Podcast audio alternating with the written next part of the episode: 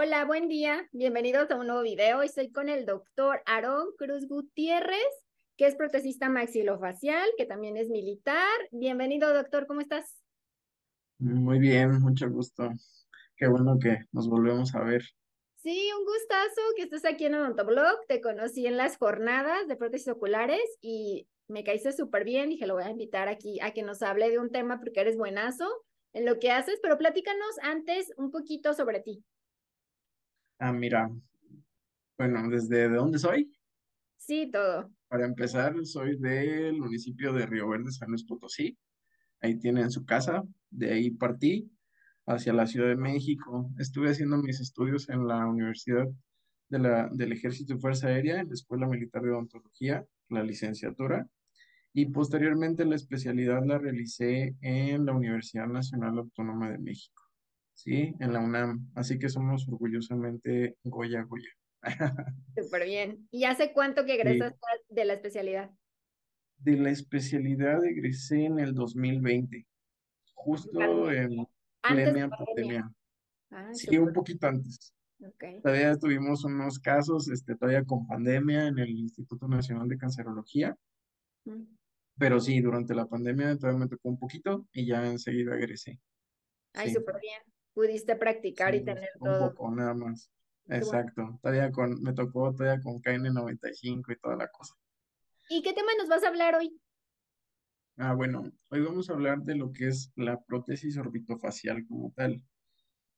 Este tipo de prótesis, la verdad es que no es muy común verlo, como muchas de las prótesis maxilofaciales, pero es una parte muy importante, ¿sí? Es un tratamiento bastante clave, se puede decir. Para los pacientes es muy significativo y solo es en, después de ciertas enfermedades. Claro, ahí lo explicaremos cuáles pueden ser las etiologías y todo lo que abarca. No, y claro que es importante para el paciente porque es una gran parte de su cara que pierde y al devolvérsela pues es como tener otra vez. Sí, es mucho el impacto. La verdad que sí. Y pues sobre todo es un arte hacer ese tipo de prótesis. Sí, se tiene que ser muy meticuloso a la hora de, igualar los tonos de piel porque esta área de la cara en particular tiene muchos tonos, desde que abarca la ojerita ah, hasta muchos pacientes que llegan a tener, no sé, por ejemplo, pecas eh, en el área de la nariz, del pómulo, son muchas cosas. Ceja, bastante la ceja juega un papel muy importante en eso. Sí, claro, es como Sí, en ese momento nos volvemos estilistas, este, no sé, hasta nos salen los toques de maquillistas y muchas cosas para poder realizar la, bueno, que se mimetice lo más posible. Y que es totalmente personalizada. De esa no existe algo de stock ni nada. No, últimamente lo que se ha estado haciendo con algunos compañeros es este, por ejemplo, si voy a citar al doctor Orduña.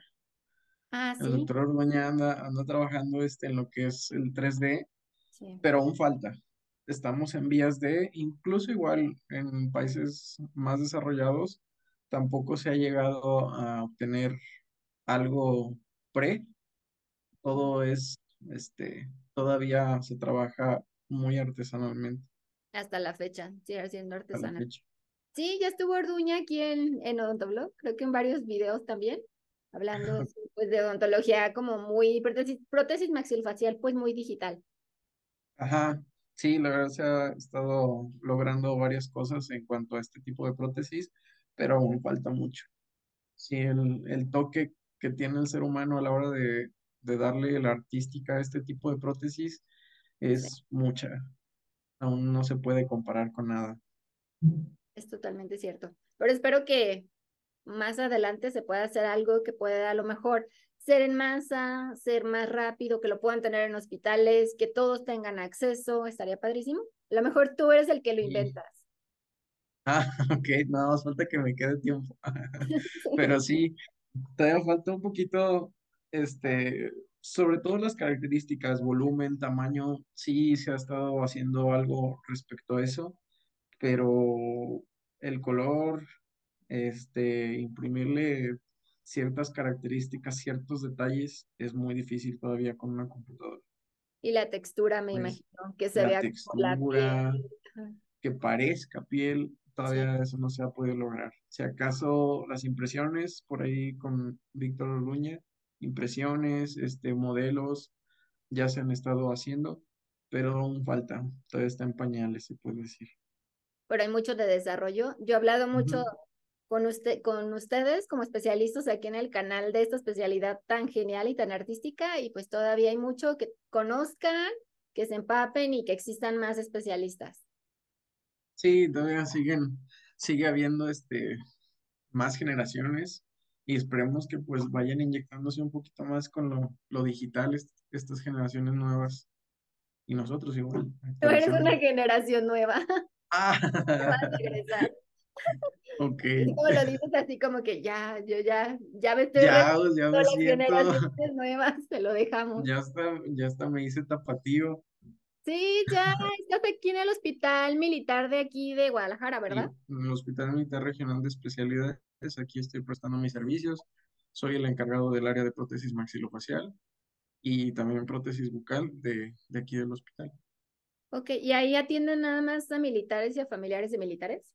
Sí, militares y derechohabientes de los, de los, de los militares, pensionistas y algunos de, bueno, marinos también. Y sí, aquí estamos, hemos estado llevando varios casos de, de distinta etiología, algunas prótesis oculares, también obturadores, prótesis orbitofacial, aquí todavía no he tenido, pero en mi parte privada sí algunos casos. Ok, ¿tienes consultorio aquí en Guadalajara?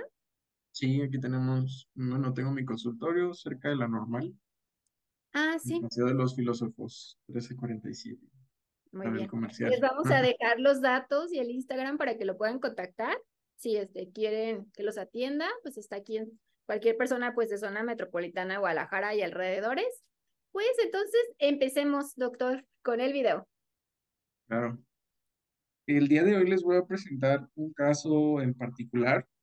Es un caso bastante singular debido a que tuvimos que implementar unas, bueno, un dispositivo ingeniado, o sea, no, no existe un precedente. Hay algunos parecidos, pero pues no, no son totalmente iguales.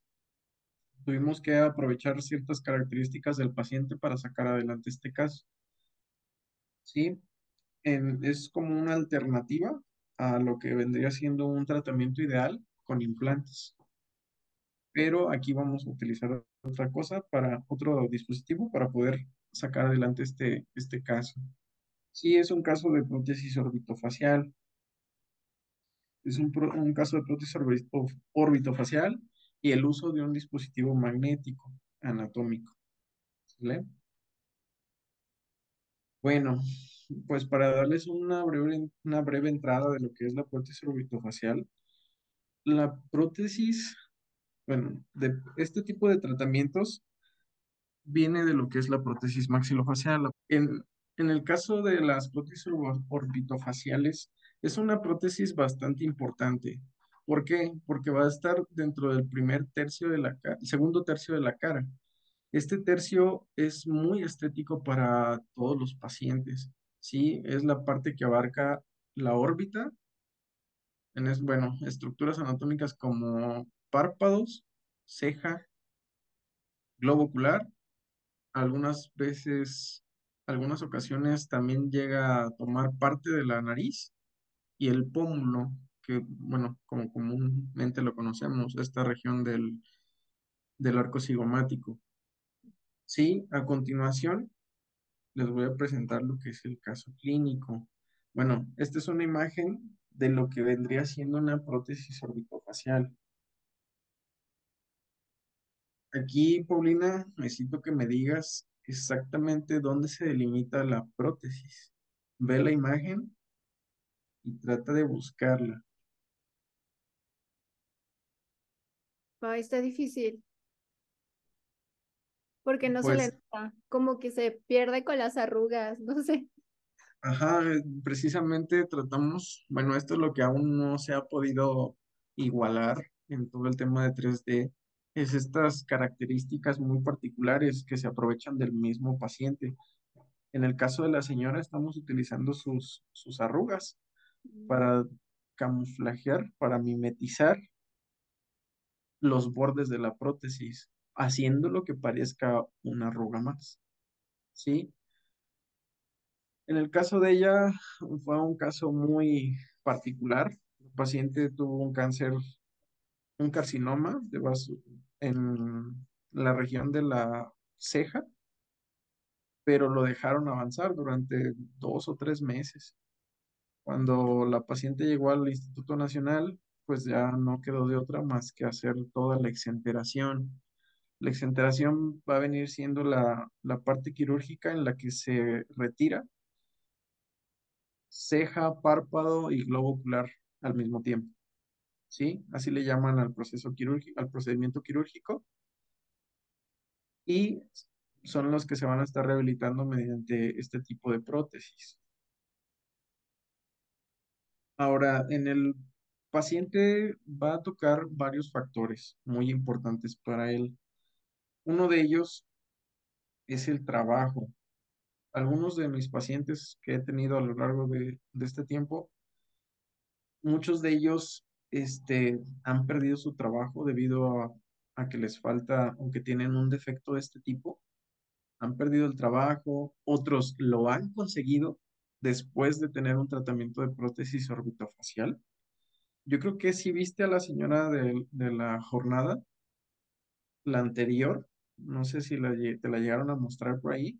Creo que la señora también comentaba algo de que no, no conseguía trabajo y que por eso nada más podía estar en casa.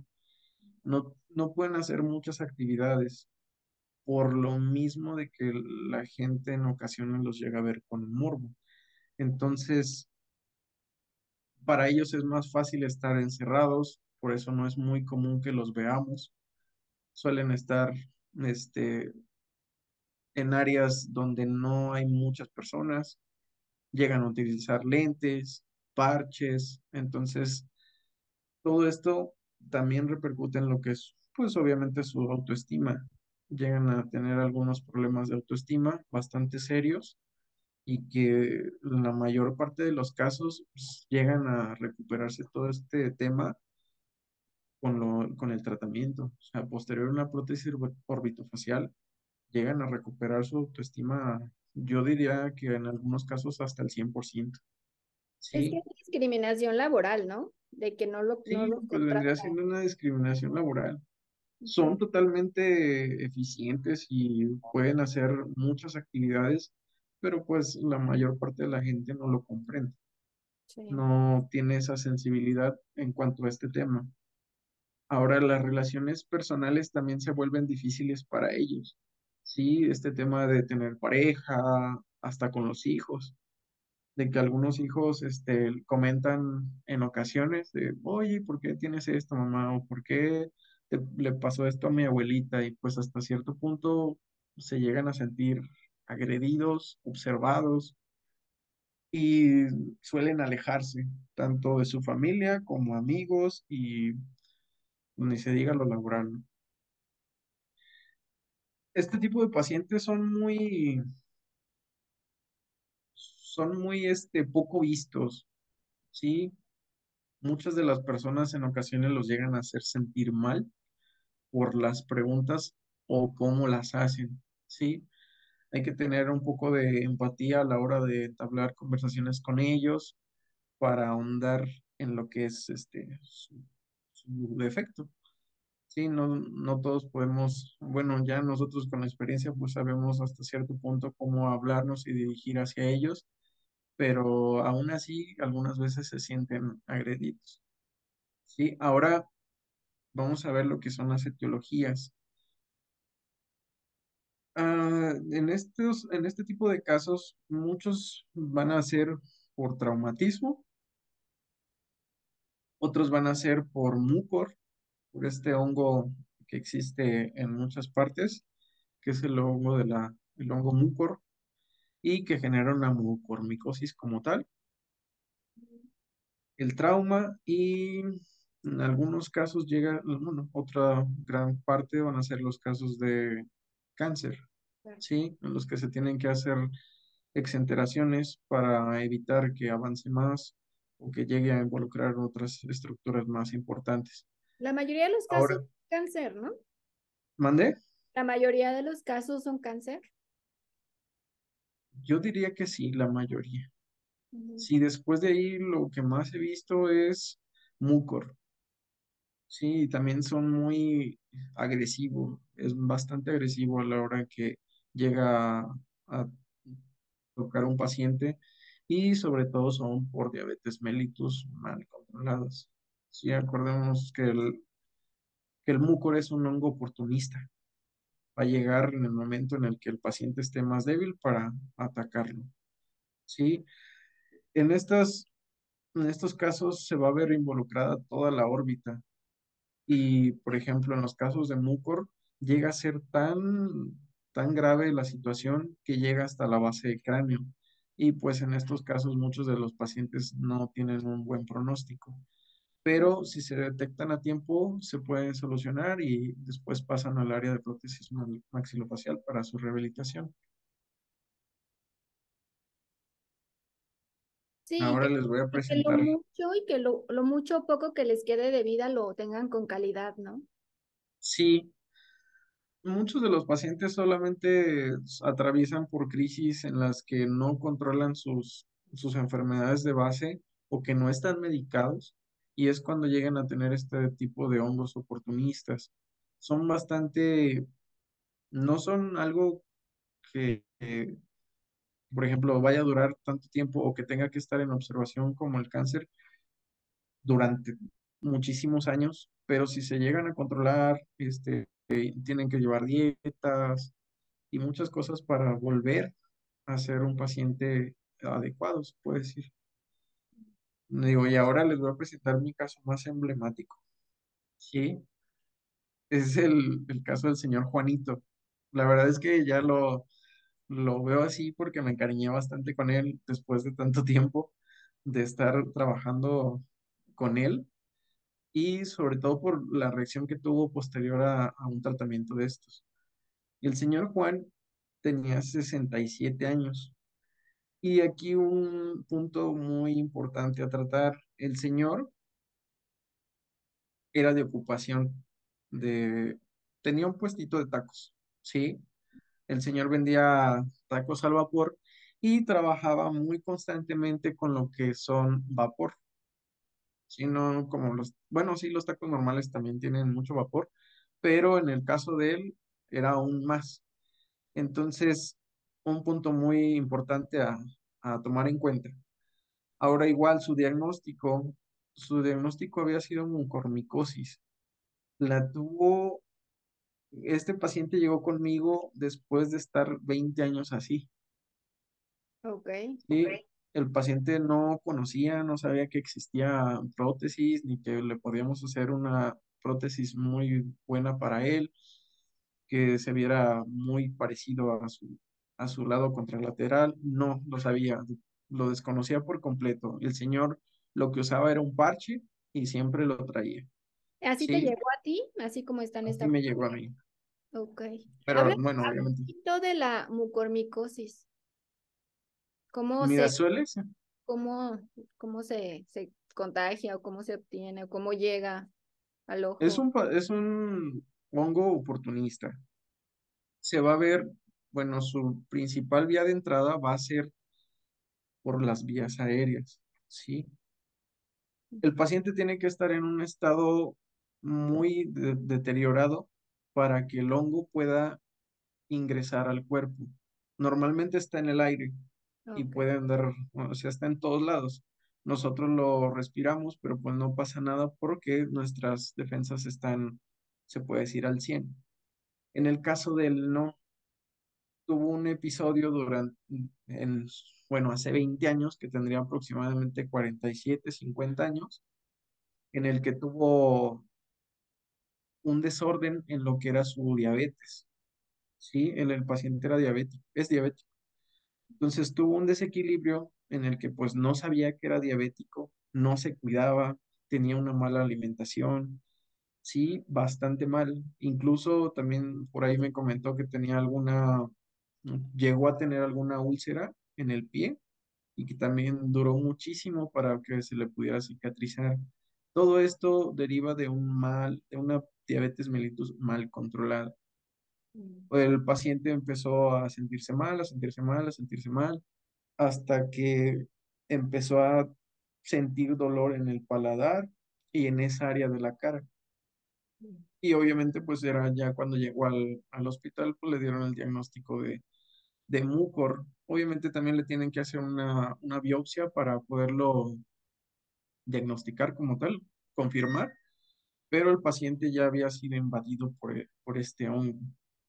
Sí, afortunadamente no había avanzado mucho, de lo contrario hubiera tenido que hacerle, no sé, tal vez alguna, se le hubiera tenido que realizar alguna maxilectomía, porque como es su vía de entrada son las vías aéreas, entonces va a entrar por la nariz y va a infectar lo que es el hueso maxilar, parte de la órbita y de los huesos nasales, ¿sí? Es un hongo totalmente oportunista, va a llegar en pacientes que están con diabetes o con, con índices de 400, 800 miligramos de, de lo que es la, la diabetes mellitus. Entonces, afortunadamente lo, lo trataron a tiempo, hicieron el, la cirugía para resecar todo lo que ya estaba infectado con el mucor y posteriormente solamente lo dejaron así. No se le dio una explicación de que tenía que usar prótesis, de que tenía que seguir en constante, bueno, que lo tenían que estar valorando cada seis meses o cada año. No, solamente le hicieron la cirugía, lo dieron de alta y listo. Entonces, no sé mucho de su historial clínico por lo mismo, porque el paciente tampoco le dieron mucha información y suele ser en casos, sobre todo a esta edad, o que ya hayan pasado ah, hace 30 o 35 años, se ha- ha- existía un desconocimiento total, ¿sí? Incluso el paciente no sabía qué le hicieron o por qué se lo hicieron hasta que le expliqué. Entonces, no, exactamente no tengo los números de cuánto haya manejado en cuanto a su diabetes o cosas así, pero lo único que me llegó a comentar un familiar es que era por mucormicosis, que eso le habían dicho, que era un hongo que lo había infectado, Ok. y fue todo lo que me dijo. Entonces, este paciente fue un caso bastante particular porque tuvimos que hacer varias cosas para hacer que su prótesis se retuviera. Sí, aquí, si alcanzas a observar dentro de la órbita como tal, la ceja aparentemente casi quedó intacta. Sí, pero hay un, un poco de volumen que es como una, un- bueno, esta parte está un poco cóncava Sí. y aquí se puede decir que estábamos tratando de aprovechar esa retención para colocar esta prótesis, ¿sí? Ahora, el proceso de la prótesis de orbitofacial sí es algo largo, ¿sí? Se tiene que obtener un modelo, se trazan líneas en el paciente, en su piel, para obtener hasta cierto punto una relación y hacer que la prótesis quede lo más simétrica posible. Sí, se toman medidas, por ejemplo, de, de este punto a este punto y se trasladan hacia el otro. ¿Sí? Ahora creo que estos pasos se han estado simplificando en el tema de 3D hasta aquí. Sí, lo que es ¿Lo la toma de impresión. con alginato? Sí, anteriormente todavía la tomamos con alginato y obtuvimos el negativo en yeso 4. ¿Sale? Digo, esto es lo que sí se ha estado trabajando con 3D, tomar la impresión, escanear y obtener un modelo. Pero también hay que saber hacerlo a la antigüita. Sí, para entender todo lo, lo 3D tienes que saber el hacerlo digital, bueno, hacerlo como análogo, perdón. Sí. Ahora, en este paciente aprovechábamos este, esta anatomía de su cavidad para colocar unos imanes, como se puede ver aquí en la imagen. ¿Sí? A ver, por ejemplo, el dispositivo tiene este, este tamaño y todo esto estaba dentro, hacia arriba de su cavidad. Se puede decir que en la parte superior derecha, aprovechando este, esta anatomía para poder hacer que esto se quedara ahí adentro. ¿Como retención? Con una retención bastante hacia adentro, pero toda esta área era un poco flácida, entonces el, el dispositivo entraba, pero ya no se salía, ¿no? Sí, es ¿Por qué? Porque hacíamos... se metiera como al pliegue de donde fuera su...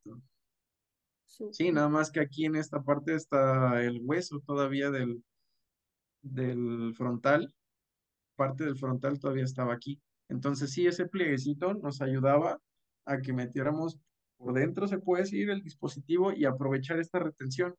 Ahora, al momento de que íbamos a, a colocar la prótesis enfrente, pues la fuerza iba a ser hacia acá y se iba a, complementar.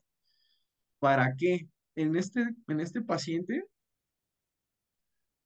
el usar este, adhesivos para piel iba a ser muy complicado. Sí, el señor me comentaba que iniciaba sus labores desde muy temprano. Empezaba a picar y hacer todas sus cosas y obviamente estaba en constante actividad física, cosa que es un, un punto negativo al momento de utilizar adhesivos para piel. ¿Sí? ¿Por qué? Porque la, piel empieza a sudar y a tener un poquito de, a expulsar un poquito de grasa. Entonces, ¿qué pasa? Se resbala y ya no se pega bien. Entonces, a la hora le iba a durar, no sé, tal vez tres o dos horas el adhesivo y ya se cae. Pero le pusiste dos implantes, o sea, se los atornillaste como un implante normal. Pareciera. Estos están adheridos a la plaquita de acrílico que realizamos. Se realizó sobre el modelo, no en el paciente. Y no, está atornillado. El paciente no tiene nada en su cavidad.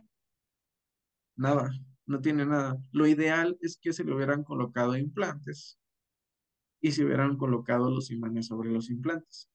Sí, pero pues estamos hablando que es una, una alternativa eh, por cuestiones económicas sobre todo para el paciente.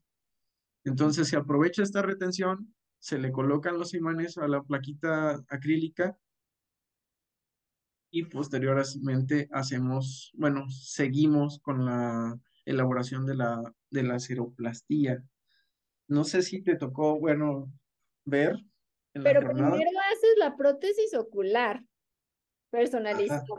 Es como primero que nada, ¿no? Perdón, sí. Vamos a hacer una prótesis ocular personalizada para este paciente como tal. Yo creo que sí pudiste ver muchas ahí en la jornada.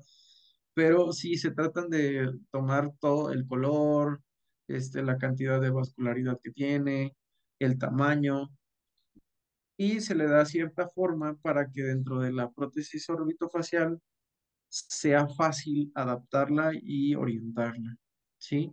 Aquí en este caso del señor, pues también es un paciente adulto, este ya le colocamos algunas venitas, bueno, aquí a la prótesis y arrugas, los pliegues de los párpados, la bolsita, la patita de gallo, diría. en algunas... era, ¿verdad? ¿Será normal? Esto es era. Entonces se hizo el dispositivo magnético atrás y posteriormente enfrente se va a empezar a hacer lo que es el encerado. También nos ayudó mucho porque al momento de hacer un encerado normal o convencional, se tiene que estar deteniendo con algo para que el encerado no se mueva, no se rote, no se cambie de posición. ¿Sí? Y con el imán que traía atrás, este, el encerado pues ya estaba haciendo como si fuera una prótesis, pero en cera todavía. Y el encerado, yo tengo una duda, el encerado, tú lo tomas, le tomas una foto y lo haces sobre el modelo de yeso o lo haces sobre el paciente. Hay varias técnicas. Muchos de mis compañeros sí utilizan todavía lo que es fotografía. A mí en lo particular no me gusta.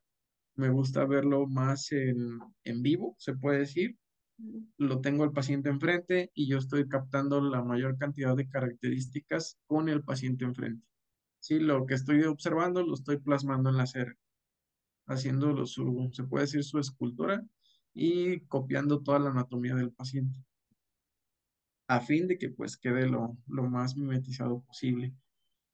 Igual este, se, aquí en este paso también se hace lo que es la delimitación, hasta dónde va a llegar la prótesis, dónde necesitamos quitar un poco de cera, poner más cera, este, dónde se vería mejor. ¿Por qué? Porque en algunos casos es más sencillo este, que tenga un tamaño más pequeño. ¿Sí? No tan grande. Al ser más grande la prótesis, nos va a causar un poco de problemas a la hora de que se mimetice.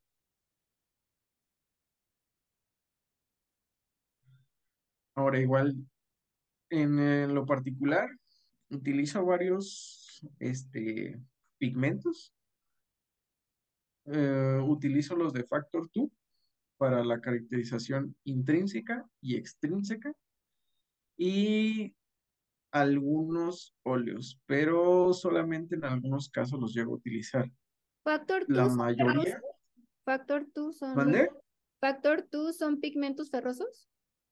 No, Factor 2 son unos pigmentos a base de óleos, son. Este, un poco aceitosos, pero es la marca. La verdad no se encuentran tan fácil aquí en México.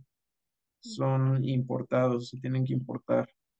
De hecho, hace poco importé algunos, pero sí tuve muchos problemas a la hora de, de que me los trajeran, Pero, porque son contenido líquido.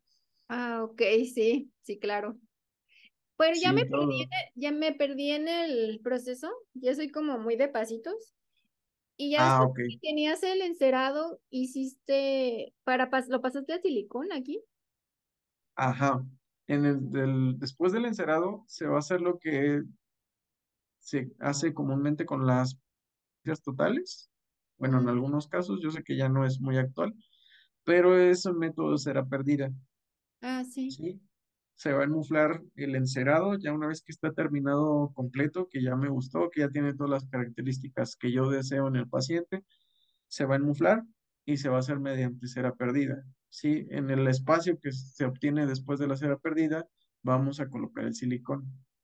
¿Es Este hipotético? silicón, sí, igual hay uno de la marca Factor 2, que es el que normalmente utilizo, de la marca Factor 2, y este silicón, aparte de que se puede utilizar para este tipo de prótesis, maneja varias este, durezas, ¿sí? Dependiendo del tipo del paciente, si ya es muy flácido, si es muy, si es joven todavía, se utiliza otro tipo de silicón para darle la textura sobre todo. Ah, Se da una textura distinta.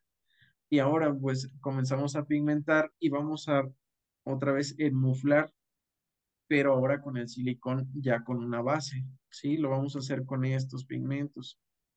Y en este papel colocamos aquí el silicón em, y empezamos a utilizar hasta tratar de dar un cierto tono base, se puede decir, para que el paciente a la hora de que hagamos el, la extrínseca, le llamamos nosotros la caracterización extrínseca, sea más fácil. Por El ejemplo, en este, esta, es un solo color y ya si la persona es más morenita y así, ya se va como oscureciendo y así. sí, normalmente tratamos de que la base sea un tono o dos tonos más abajo, sí, que sea más claro, porque para nosotros es más fácil oscurecer o ponerle otras características que aclarar. Una vez estando en este paso, ya no se puede aclarar más, se tiene que repetir. Si está muy este, oscuro, lo vamos a repetir y lo vamos a hacer más claro, pero otro completamente. Si no se puede maquillar el mismo o, o degradarlo, se tendría que hacer otra prótesis para que nos quedara un tono más parecido al paciente. Eso sí, oscurecerlo sí se puede. Podemos este, manejar los pigmentos a forma de que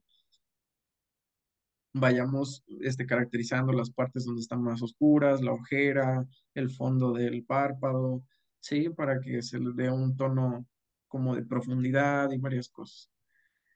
En este caso, la- las prótesis se igual la, lo que es la ceja y la pestaña se va a utilizar un método este, que solo tenemos en prótesis maxilofacial y es ir colocando pelo por pelo, se puede decir. ¿Sí? Dentro de la prótesis se va inyectando cada uno de los, de los vellos. Es vello natural, se utiliza cabello natural para hacer este tipo de prótesis, para darle el- lo más este, el parecido, lo más que se pueda. Y aún así también se les da el tratamiento. En caso de que el paciente llegara a tener las pestañas chinas, por ejemplo, se enchina, se, se riza la pestaña para que se vea más natural todavía. En este paso igual se recortan, se le da forma a la ceja, se le da forma a la pestaña y posteriormente empezamos con lo que es la caracterización extrínseca. Toda la caracterización extrínseca se van a tratar de copiar estos elementos como son las, las pequitas para que nos ayuden a que la prótesis se caracterice más, bueno, se mimetice más lo que es el, el fondo rojo del alrededor de sus párpados, el doble, el doble fondo, la ceja se va perfilando. Todas estas características nos van a ayudar al, a un buen resultado. Con él ya no necesitaste ponerle ceja. Mm, No tanta. ¿Sí Aquí sí se le colocaron algunas en esta parte, Ok. pequeñitas, solamente para como que se diera la continuidad. Lo que ya no necesité hacerle es ponerle adhesivo. Sí, en este paso para algunos, bueno, en lo particular para hacer las pruebas, coloco un poco de adhesivo y la pego para ver dónde necesita más este, caracterización, dónde me está faltando, dónde está más oscuro, dónde está más claro. Pero en el paciente, como trae el dispositivo, no se necesita. ¿sí? Ahora, el señor estaba muy insistente en que su trabajo se le iba a impedir, en que era muy complicado, y sí, porque literal tenía el vapor en la cara. Esto iba a ayudar a que cualquier adhesivo que colocáramos en- se iba a derretir en dos o tres horas, ya no iba a tener forma de que se sostuviera la prótesis. Y aunado a la prótesis que le, le habíamos hecho al dispositivo que tenía en la parte de atrás, se le colocaron un ligero este, contacto con los, con los lentes, ¿sí? Nos ayudamos de, un, de otra técnica que es para evitar que tuviera, pues, se llegara a notar alguno de los bordes que no pasaba, pero esto nos iba a ayudar a tener más retención aún, ¿sí? El paciente, después de 15 días, lo vi, estaba encantadísimo con su prótesis, se le hacía muy práctica, no tenía que usar adhesivos, no se le caía, no se le veía, no se le notaba, y pues obtuvimos este resultado, como aquí se puede ver en la fotografía. Y los lentes Ya viéndolo forma, con el vapor, ¿no? También. sí, estos lentes se los mandamos graduar porque de igual necesitaba. Ah. Entonces, solo le dimos el marco y él los mandó a, a graduar para, para su ojo. Porque ya, ya, este, ya utilizándolos, pues ahora decir, oye, es que ya necesito lentes, no, pues nomás cámbiale las micas. Y sí, fue al oftalmólogo, se los graduaron y ya era una prótesis totalmente útil, tanto de un lado como del otro. Yo he visto también Pero todo este tipo, ay, perdón, he visto muchas prótesis este, orbitofaciales que, que les incluyen, us- ustedes como maxilofaciales les recomiendan usar los lentes, pero también se pueden usar sin lentes o no.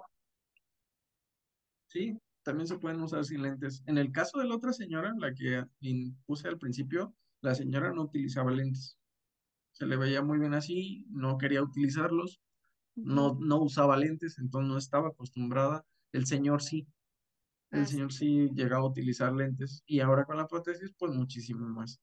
La verdad estaba muy encantado el señor con su prótesis, me lo comentó muchas veces, me llevó pastel, todo, estaba súper agradecido por el trabajo que le habíamos realizado y sobre todo que pues sus familiares le, le habían comentado que pues no se le notaba, que se le veía muy bien, Se ve muy este, sus, Sí. sus clientes de 20 años nunca lo habían visto así, siempre lo veían con un parchezote en toda esta área y pues ahora se ve muy distinto. Este, estos son los resultados que llegan a impactar bastante en el autoestima de los pacientes.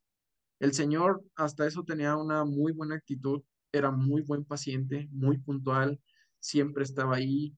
Este, en ocasiones que nosotros teníamos que salir de viaje, mm, lo comprendía muy bien.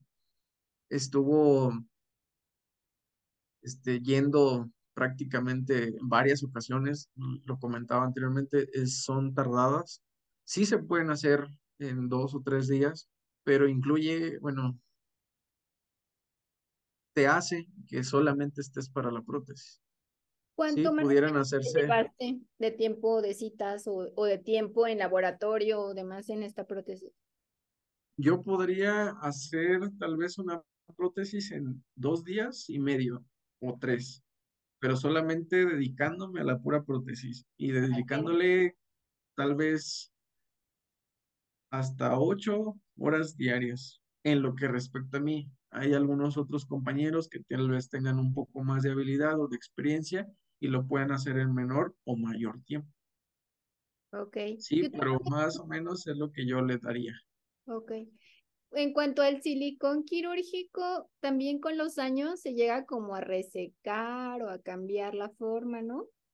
Ese te tiene que renovar. Sí, el silicón de grado médico tiene una textura muy adecuada para las prótesis de estos pacientes, pero tiene una desventaja y es que los rayos ultravioleta pueden hacer que el color cambie. ¿sí? Llegan a degradar el color del, del silicón y hasta cierto punto la textura, ¿sí? Cuando llega a degradarse el color de una prótesis, que se vea más pálida, es hora de cambiarla. Sí, necesitamos cambiarla, colocar, darle una buena otra mimetización o hacer una nueva de plano. No. Sí, que pueden ser, si el paciente no se expone al sol como tal, o a muchos rayos ultravioleta, la, la prótesis podría durar un año sin que tuviera mantenimiento, de seis meses a un año. Pero todo esto va a depender mucho de cómo la cuide el paciente. Hay pacientes este, que son un poco descuidados, la maltratan, llegan a romper los bordes y en ocasiones la usan y no indiscriminadamente, se podría decir, no tomando en cuenta que están en el sol o que tienen trabajos que, que abarcan la exposición al sol constantemente. Entonces, todo esto va a ir en detrimento de la prótesis. Sí, pero se recomienda que de seis meses a un año se vea al especialista para que se le dé una caracterización extrínseca extra o en todo caso se renueve la prótesis como tal. Y Sí, con un sí mantenimiento tiene, de seis, de cada seis meses puede durar años. no, yo creo que por mucho un año y medio sin el mantenimiento. Porque los rayos ultravioleta son los principal, los que principalmente afectan estas prótesis, las degradan, las hacen más blancas, se puede decir, y hay que ponerle más color. Por Sí, más que uses lente acá Ray-Ban y todo. Mm, sí, por más que use lente, yo he visto que sí llegan con las prótesis este, algo deterioradas. Hay que analizar si se hace una nueva o no. Y en todo caso se haría una caracterización extrínseca y el sellado de la misma, otra vez. Ok, o sea, no dura, esto no, no duran tanto, pero se puede No, reusar la prótesis ocular, ¿verdad? La prótesis ocular sí, es más duradera. Como está hecha con PMMA, es más difícil que se llegue a dañar. Se Sí, a menos que, reusar ajá, esta y volver a hacer encima el encerado y todo eso. sí, se tendría que hacer otra vez el encerado y volver a hacer la caracterización. Y el, la extrínseca y la intrínseca. ¿Y qué mantenimiento deben de, de tener estos pacientes con sus prótesis? Sobre todo la limpieza, ¿sí? Vamos a utilizar hay cada uno de los adhesivos. En el caso del señor, pues no utilizó adhesivo, pero la mayor parte de los adhesivos que se utilizan para piel tienen o contienen en el mismo kit un solvente, ¿sí? Hay que utilizarlo sin, con mucho cuidado para evitar que el mismo solvente degrade el color de la prótesis. Solamente es por la parte de atrás, con mucho cuidado. Hay que tratar los bordes con mucho cuidado. Si se llega a colocar algo, se, se retira con pincitas. ¿Por qué? Porque a la hora de, del cuidado, los pacientes, algunos son muy bruscos y retiran estas cosas con las manos, la jalan, se la retiran bastante fuerte y esto es lo que principalmente las puede dañar o romper los, los bordes. ¿La tienen que retirar para dormir?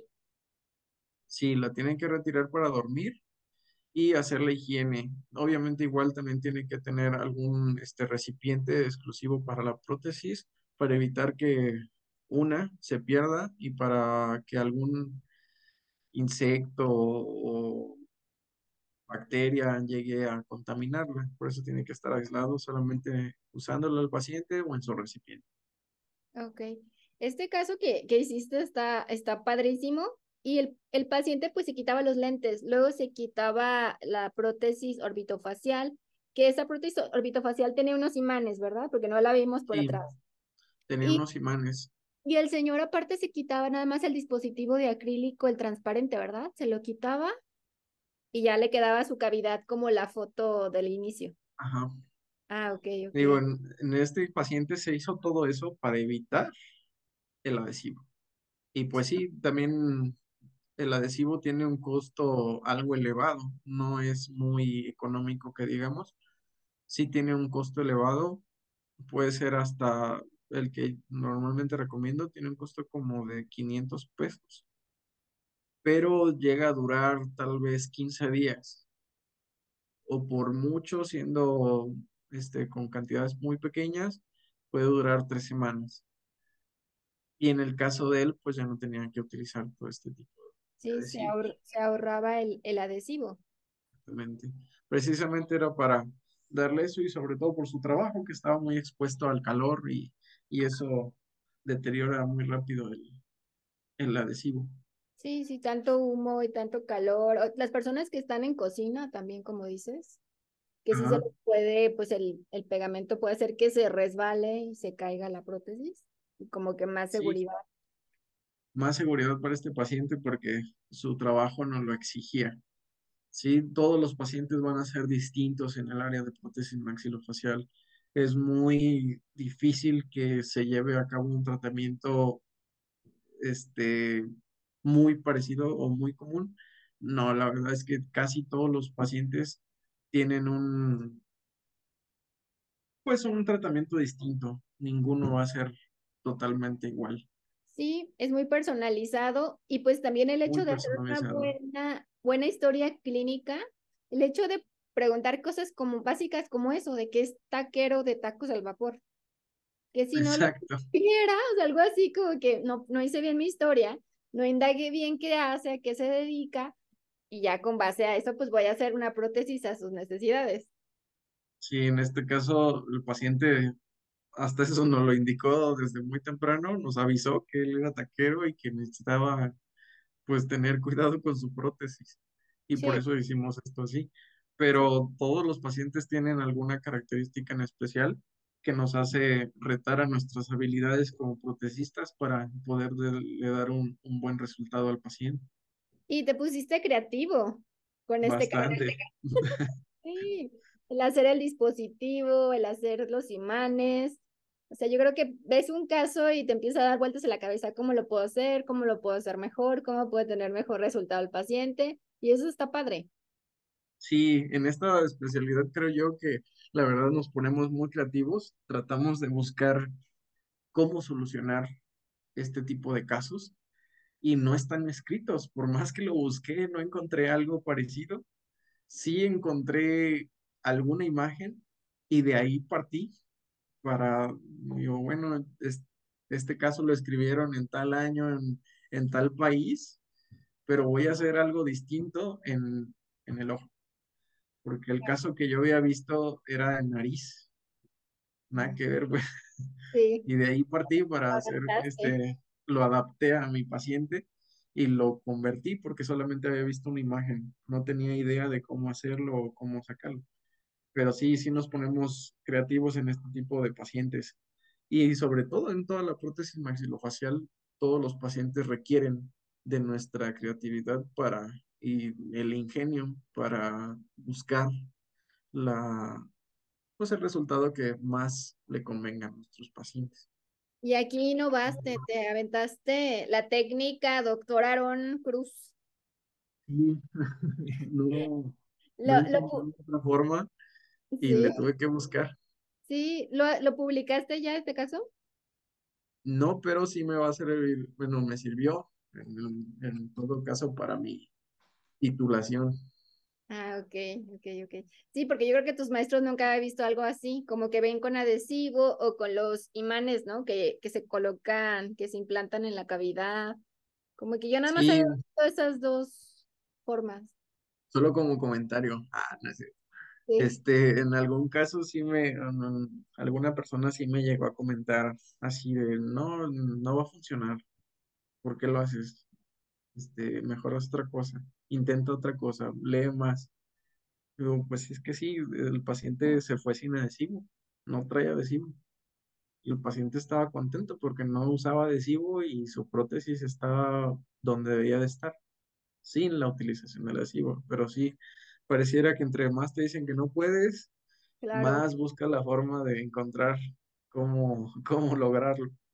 Sí, y pasa mucho, yo creo que en las áreas de la salud, este, de que es esta cajita y nada más es esta cajita, no te puede salir, o sea, aquí están estas las instrucciones, lo que exista, lo que ya está documentado, y en veces no te dejan, déjame tratar esto, o esto nuevo, o esto se me ocurrió, como que en veces te cierran, que yo entiendo, a las bases, o a lo que ya está publicado, o a lo que ya está aprobado, o lo que ya está en journals, y en veces como que si sueñas o te pones creativo, como que te quieren bajar del globo, ¿no? Sí, pero totalmente contrario a lo que me habían comentado de no, esto no. Algún compañero me apoyó, estuvo conmigo, este, de apoyo moral porque no me ayudó mucho, pero sí me estuvo apoyando, me dijo, no, pues hazlo, a ver qué te sale. Y pues, ajá, ya con ese apoyo fue bastante para mí y sí, él pudo comprobar que en efectivo, efectivamente funcionaba y que para el paciente era muy útil. diste ese paso. ¿Qué es lo peor que podría haber pasado? ¿Que lo tuvieras que repetir todo? Ajá, no sé, ponerle Repetir todo Ajá, ¿qué es lo peor? o hacer lo que se lo pusiera con un adhesivo, pero no, no era la idea. Teníamos que solucionarlo de otra forma. Pero en, general, mm, gran parte de lo que son las prótesis orbitofaciales requieren un, un alto nivel de creatividad, de observación. Necesita que el, que el, el especialista tome la mayor cantidad de detalles para que esto sea un tratamiento más realista, ¿sí? Con una mimetización de mayor calidad, ¿sí? Porque Ingeniártela. no, ingeniártelas, no importa. Este, hay que buscar las tonalidades, eh, mezclar tonos hasta que un tono sea el adecuado para el paciente. Sí, que a fin de cuentas tú buscabas lo mejor para tu paciente. No es de me voy a inventar algo, sino de qué le va a funcionar a él, que se dedica a esto, que no quieres puede usar adhesivo, pero no puede pagar los implantes, pero, ajá, como pero, pero, ¿qué puedo hacer con lo poquito que tengo? Y estuvo, está Ajá. increíble, está increíble tu caso, doctor Aaron. Muchas gracias. Sí, pero este, el paciente ya no lo he visto, pero sí, bueno, porque me mudé aquí a Guadalajara, ya no lo dejé de ver, es de la Ciudad de México el paciente, Pero le pero cambiaste la vida. sí, bastante. Ese era uno de los puntos que mencionaba, que estas, este tipo de prótesis llegan a tener un impacto muy grande. Yo creo que tú lo pudiste observar en esta jornada que, que vivimos Sí. y totalmente les cambia la vida. Sí, o sea, hay pacientes, bueno, lo que vi en la jornada, pues eran pacientes pues solo de prótesis ocular y aún así no te querían mantener la mirada porque pues, les daba pena voltear a ver la gente porque no querían que los vieras. O, es un grado de autoestima muy bajo y, y solo es el ojo. O sea, imagino a alguien que le falta ya una gran parte del tercio y le falta parte de la cara, el ojo. O sea, ya es, una, ya es una superficie más grande o sea, es mucho más impacto el que te volteen a ver, el que vean tu cara, que le falta una parte, que te sientas incompleto, que no puedas socializar. Sí, yo me acuerdo perfectamente de un señor de que le pusimos una prótesis ocular y decía, es que ya voy a conseguir novia. Y otros, es que, es que ya voy a poder ver a mis nietos y no les va a dar miedo. Y todos buscan eso para mejorar su vida, sus relaciones, su calidad de vida. O sea, está bien bonito. Ustedes les cambian la vida de forma artística y su especialidad me parece increíble. En el caso del, del señor, mm, muchas de las veces sus hijos no podían acompañarlo a sus citas. Y en una ocasión, que ya fue las últimas, lo acompañó una vecina. La última, si no mal recuerdo, sí fue la última. La última cita que yo le entregué la prótesis, lo acompañó su vecina. Entonces, pues la, la, la señora nunca lo había visto sin el parche. Ah, Tal vez sus familiares sí, pero la señora nunca lo había visto sin el parche. Entonces, cuando yo coloco, bueno, enfrente de ella, porque ya le iba, ya le iba a entregar, le quito los lentes, este, le quito su parche, vi la cara de la señora, sí le generó un impacto, porque nunca lo había visto así. Claro. Pero le generó un impacto todavía mayor cuando le coloqué la prótesis. Cuando le coloco la prótesis, créeme, te lo juro que era más la emoción de la, de la señora que del propio señor. El señor porque todavía no se veía, obviamente, ¿no? Sí. Pero ella estaba impactadísima. Sí, al sí, oye, doctor, muchas felicidades, gracias. Me agradeció y, pero yo todavía no sabía que era la vecina. Yo pensaba que era algún familiar Ah, hasta que el señor me dijo, me dijo, ay, hoy es que me encontré a mi vecina y ella me acompañó y no, estaba bien feliz y me dijo que lo felicitara. Después de días que lo recité para valoración, el paciente, seguía, la señora seguía impactado. Y sí, todo este, este tema de la prótesis maxilofacial como tal, porque no solo este tipo de prótesis generan esos impactos, todas las demás tienen un impacto distinto, pero igual o más grande. Sí, generan mucha confianza para los pacientes, es un cambio de vida totalmente. Es regresarles algo de lo que han perdido y que en el caso de él lo asimilan de una manera muy satisfactoria. Sí, que no se sientan incompletos, que puedan seguir haciendo su vida. El hecho de que pues, sobrevivieron una enfermedad como del logro de voy a seguir y voy a estar como antes y voy a, ya sobreviví, voy a echarle ganas y quiero pues, estar como antes, ¿no? Como que creo que quieres como regresar a tu normalidad. perdí pero quiero ser como era antes de mi enfermedad y eso está muy padre. Pues muchas gracias, doctor, por venir a platicarnos. No, gracias a ti por compartirles un poco de lo que es mi especialidad. Este, esto es un poquito de lo tanto que puede contar la prótesis maxilofacial.